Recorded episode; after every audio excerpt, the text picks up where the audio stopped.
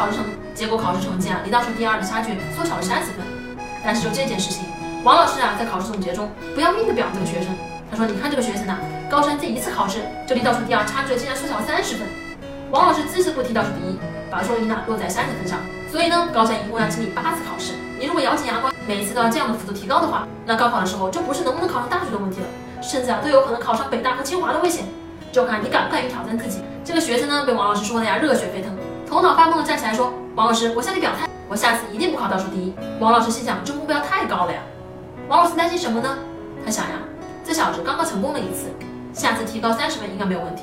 但下次不考倒数第一，这意味着一个月以后他至少要提高一百七十分。这对所有学生来讲，几乎都是难以完成的。